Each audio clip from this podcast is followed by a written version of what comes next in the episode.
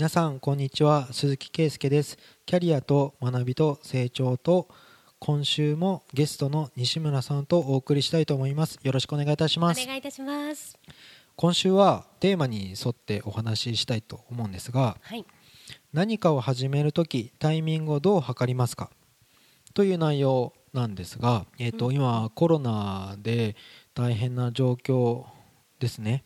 はい。何かを始める時にですね今全く先が見えない状況で、例えば西村さんが開業しようと思った時の1月1日開業しようとか、あはい。それこそ2020年4月1日に開業しようってなった時に、はい。もう3月からもうコロナですごくバタバタになった時に大荒れのこんな4月1日に開業していいのかとか、はい。そういった不安今の時期その新年度を迎えてる人とかすね。はい。すごいあると思うんですけど、はい。何かを始める時にっていう目標を立てる時に、うんで何かアドバイスがあったらははい。話をしてもらいたいなと思うんですが、あそうですね。ありがとうございます。あの私の周りで、はいもう本当に近い周りで、この4月1日に社労士事務所開業した人が2人いるんですはねい。、同期？同期ではないですへがー、え。っとはい一緒にまあ学んだりとかしてる仲間が2人開業しまして、でもやっぱりビジョンを描いてきて準備してきたので、うん。やっぱりこの時にやりたいってうんいう思いはありますよね。うん。で実際にはうまくいってるんだと思うんです。あそうなんですか、はい。4月？入って？そうです。はい。へそうなんです。で、まあ私の経験で言うと、え、うん、私は実際には予定通りにはいかなかったんです。あそうなんですか、はい西村さんの開業自体が？そうなんです。時期がなんかはい。違う外部要因？もう少しゆっくりしたかったんですよね。うん本当それこそこの4月1日でもいいんじゃないかぐらいの気持ちでいたんですけれども、いろいろとやっぱり開業とかうん何か始めるっていうと、ま、悩みますよね。タイミング。僕悩まないタイプだからそうなんえ えじゃこのん鈴木さんはどうやって開業の時期とか、まあ、何か始める時期決めたんです資か格取ったら開業しようってすはい。そうなんだ。すごいですね。最短で開業しようとか。はい。それもいいですよね。せっかく取ったんだからっていう、うん。まあ、運がいい。運運もあるかもしれないし。あのねこれは右脳のタイプなのか、うん。左脳が優位のタイプなのかによってもうん。結構違うと思うんですよ。うん。で右脳タイプだと、うん。もうやろうとかイメージワクワクが先に来ちゃうから、うん。あるんだから開業しようとか、うん。せっかくだからもう時間もったいないじゃんやろうやってなっちゃったり、うん。まあそれがいいことでもありそうじゃないこともあるかもしれないけど、思うんですよね。でも左脳タイプだといろいろと考えすぎちゃって今度逆に、これは準備がどうするんだろう？こうなったらどうするんだろう？っていうたくさん準備をしたくなってしまうので、うん。それでゆっくりになってしまったり OK って自分で思えないとスタート切れないっていうところもあると思うので、うん。そこのバランスですよね。今左脳の人が不利じゃないですか。うん、計算立たないっていう。立たない。計画立たない。そうでなんかワクチンできました、大体どれくらいで世界に供供給できますとか、ん。そういうものが目処が見えてくるとまたうん。逆算できるかもしれないけど、うん。それも一切ない状況で、うん。新しく始めるってうん。難しいって思うかもしれないけどうん。実際私の周りでうん。新しく始めてる人いっぱいいます。えーこの時期に。はい、へ例えばあの中国語うん。で私たちの同じメンバーなんですけれども、えーとね、オンラインで中国語の講座を始めたりだとか、あとナレーターの仲間もうん。オンラインで、えー、と Facebook でグループを作って仲間を集って、うん。するとナレーターって一人一人で働いているのでうん。大体孤独に働いてるんですけど どうやってブランディングするとか、うん。今のこういう時期コロナの結構医療系のうん。なんか仕事多いよねとうん。か情報交換したりとかして、結構つながっていくところ多いんですよね。あとうん前に進めないし上にも進めないから今こんな状況で、うん。下を掘り下げていくっていう人も結構多くて、準備をいっぱいする？はい、下を掘り下げるって。そうですね。準備を掘り下げたりとか今まで忙しすぎて本が読めなかったら、うん。めっちゃ本読むだったりとかあで本読むと絶対思考自分はこうだなって整理されていくので、なんか自分が改めて見えてきたりとか、うんそういうのをそういう意味では今始められることもいっぱいある気がします。あー今コロナで疲れてるっていうのはその自粛はい、とか、うん、何が正解なのかってすごく我慢を強いるような時期もあるじゃないですか。そうですね。で今準備していることがはい無駄にならないのかなとかなんかそんな不安よりはい、この勉強いつか役にできる時が来るっていうふうになんかすごいポジティブシンキングにいけるのかなってちょっとだけ思ったんですけど例えばはい。社労士試験とかやるんですか？夏とか。あありますよね。そういうのあるじゃないですか、はい。スポーツ選手だったらオリンピック逆算してうん。体作ってたのにって言って、うんえ不透明に1年間伸びたとか？辛いでしょうね。それはね。そういうなんか逆算していろいろ準備するタイプの人からしたらはい、今何なんだろうってどこにモチベーションっていうか目標持ってったらいいんだろうとかはい、今何の準備をしたらいいのかっていう不安があるんですけど右脳の人はそんな感じにはならなずにもう俺が決めたんだからやるぜタイプですか？えーとね、もうでもこれは揺れると思うんです。で、揺れて本当だと思うんですよね。うんでもお給料もうん。休んでる間入らないっていう方も中にはいらっしゃると思いますし、うん。本当に楽しみにしてたことが全部なくなっちゃったっていう人、うん。あとは結婚式キャンセルっていうか、うん。延期してる方々も本当に多くて、一生の間にもう自分がこの時期にここで大好きな人と一緒になんか手をつないで挙式するんだって思ってた人も、うん。それが半年先に伸びるのかこれね、えっと、7月に延期してうん。もう一回秋に延期してってしてる人ももうリアルにいるわけですよね。そう思うとマイナスな面もあるかもしれないけど、うん。でも絶対にプラスもあると思うんですよ。何の話でしたっけ？え？それプラスになる準備をできる人っていうのはすごいなっていうた単純に僕は思うだけなんですけどなんか何かを始めれなくてその立ち止まっている立ち止まることが今ちょっと優先されるぐらいなのかな、はい。動かない方がいいっそうですね。ていはい。う状態かな？動かないところでうん。できることって、まあ本当に地面どんどん掘り下げてうん。地下道を作っていく、うん。アリの巣みたいにうん。お部屋をどんどん地下に作っていく、うん。でそこになんか楽しみ見つけられたりとか別にな,、うん。なんかなんかやらなきゃいけないって別に思わなくてもあ一日中なんか Hulu でなんか動画見てたって いいと思うんですよね。今までできなかったことをやる。ーすいません。長期戦になったらはい。飽きるとかも出てこないですか？出てくるかもしれないけどあのすごく基本的なことを考えると、今実際にコロナにかかってしまって、うん。辛い思いしてる人ってうん。いると思います、で例えばアメリカニューヨークだったら、うん。コンベンションセンターうにん2000床のベッドを置いてうん。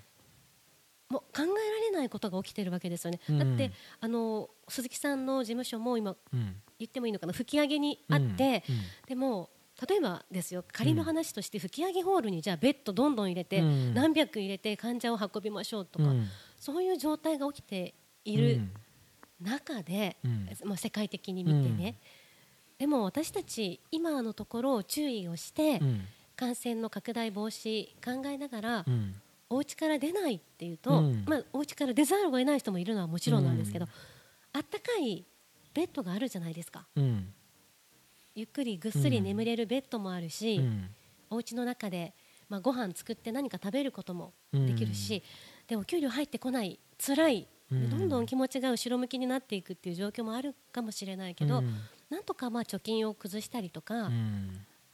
あのしながら生きていくっていうことができるって思うと、うん。今まで当たり前すぎて見えてなかったこと、うん。めっちゃ幸せやったんや。うっんて、関西みたいに。伊勢出身なのでたまに出ちゃうんですけど 思うっていう、うん。そういう新しい視点も与えられるかもしれない。数日前から1個だけ始めた習慣があるんですけど、おはい。例えば SNS にしてもその仕事上国の最新情報をキャッチしなくちゃいけないっていうところで、はいい、っぱいこう情報が更新されていくんですね。でそれで若干僕疲れてるんですよ。でその疲れているのをなんとかバランス取ろうと思って好きな音楽をはい。この3ヶ月これから3ヶ月アルバム3枚しか聴かないっていう90日間をちょっとセットしたんですよ。情報過多で疲れているのでこのネットの なかった時代をちょっと思い浮かべてアルバム3枚深く聴こうと思ってちょっと好きなことではあるんですけど情報量をちょっと締めようと思ったんですよ。意図的にで今だったらして3枚を選んで楽しくはい。この3枚と3ヶ月向き合おうっていうぐらいはい。ちょっと変わったことをやってみようと思ったんですよ。ええそれは多分自分でコントロールできないぐらい世界がうんあのすごいスピードで動いているのにはい。ちょっとついていけなくてはい。新しいことを始めようっていう気にもちょっとなれなくてうんなんか自分の心が落ち着くのは何なんだろうっていうふうにはい。やって結構めっちゃ守りに入ってるんですよ心を。そっかでもそれでいいと思います。自分のこと自分でしか守れないから、うん。何やりたいのか。だってねそんな中で情報もちょっとシャットダウンしてうん心を守りたいなって思ってる時に無理して今世界がどうなっていて今日は世界で何人患者が増えてあーこの情報もあの情報もで勉強してとかやらなくてもなんか数字に麻痺しそうなんですよね、うんうんうんうん。共感力が別に高いわけでも僕どちらかというと心弱くない方かなって思いながらもでも弱い前提で心が傷ついてからだとちょっと遅いので病む前にはい。防衛をしとこうと思ったんですけど、まあなかなか新しいことをやれないなっていう風な考えに至っちゃってるので、ある程度専門家のはい。飲食店とかええだとやっぱテイクアウトとか、今飲食店がお酒の販売できるようにっていうええ6ヶ月間なんはか特例みたいな期間を設けたらしくてはい。それでちょっと売ってこうっていうはい。そういうことを聞いた時にいやめっちゃいいですね。やっぱ目の前の状況で嘆いてるだけじゃなくてはい。新しいチャレンジしてる経営者はい。いっぱいいるなと思って、あーなるほど。はでい。それにはテンション合わせてるんですよ。そっかそっか専門家としてね。それには合わせるんですけど、はいえ。ちょっとふと 帰り道にははい。ちょっと専門家となんかまあ疲れてる自分を感じながら、うん。僕自身は、うん、この時にいや経営者はすごいな。だけどその家の中とか、は従業員の方とか、うん。あといろんななんか目標を持ってた人って、はい。どこに心持ってったらいいんだろうなっていう、うん準備しておく掘り下げていくっていう。西村さんも今そんな感じで充電みたいなことってそ今うですね。できます？私は開業してまだ1年経っていないので、うん。本当を言うとどんどん営業したりとか、うん。自分が事務所を開業したよっていうことをいろんな会社の社長さんに知ってもらいたいっていう気持ちが強いんですけれども、うん。でも実際に今できないわけですよね。うん。でやっているのがうん。あのねいろんな本を読んだり、はい。情報を集めて DM を作ってうん。お送りしてみたりとか、うん。いろんな発信をしたりとか、うん。あとは自分を休ませてみるうん、休んでます？休んでなさそうなんですけど。そうそうなんですよね。あの子供の時に例えば土曜日まで学校があった時代なんですけど私は、はその時にね逆だったらいいのにみたいな週休うん。5日で、うん。または6日で、うん。学校行く日が1日だけだったらいいのになんて考えたことあったんですけどはい。今もう本当そんな風に突入してるわけですよね、うんなんかドラえもんがいたらいいのにみたいな感じで思っていたことが、うん。前代未聞の事態が起きて、うん。なっているので、うん。そこで自分をちょっと甘やかしてみるとか、うん。だらだらしてみるとか忙しかった、うん。これまで忙しかった人うん。は何やってもいいと思うんです。うん。で私は10歳の息子がいるのでやっぱりねいと4年生の終わりからいきなり休みに入り、うん。5年生始まっても教科書、まあ、もらったんですけれども、まだ全然勉強も始まってない。大丈夫かこれでっていう。あるんですけど、うん。でもね焦って私は勉強させないでおこうって思っているんです、うん。でお互いにストレス溜まっていますし、うん。だったら今まで子供って意外と忙しいじゃないですか。今子供の話に急になっちゃったんですけど忙しいんですか？そう学校行ってうん。帰ってきたら、まあ、部活もあるし帰ってきたら塾行ったり習い事行ったり、本当にやりたかったことうん全然もうできなくなっちゃってるなっていう日常があったので、もうそれこそレゴブロックいつまでも作って、でも怒らなかったりとかうん。漫画ずっと読んでたりとか、うん。えーなんかアマゾンプライムで動画ずっと見てたりとか ちょっと YouTube でおいこれは見ていい見せていいのかなって思うのをちょっと見てたりとかするんですけど、まあそれも多めに見て二度とこんな時はえー。来ないと思うし、あの今ねこの中にいると忘れがちなんですけど必ず今は過去になるので、うん。絶対どんなことも過ぎ去っていくと思っているので、今しかできないダラダラするだったり本読むだったり時間はたっぷりあるから、まあ、お金はなかったりするんですけど、なんかうん。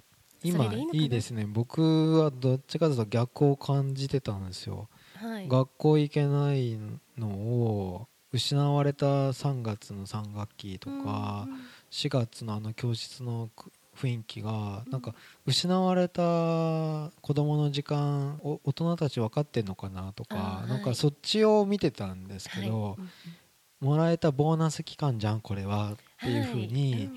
だからストレスためなためないようにっていうのとダラダラしたっていいよっていうふうに声かけれるっていうのはいいですね。ねなんかねまあ、その方がこっちも楽なんですよ。これやりなさいって言ってもこっちもストレスだしただ日常がまた始まる必ずうん。もう少ししたらうん始まるはずなので、その時にダラダラしてた分うん。しっかり戻さなきゃいけない大変さはあるかもしれないけど まあそれはそれでだんだん戻っていくと思いますし。いいですね。小学校5年生学習の不安とか全然今のところはないですか？今のところはないですね。はい、通信簿悪くったって。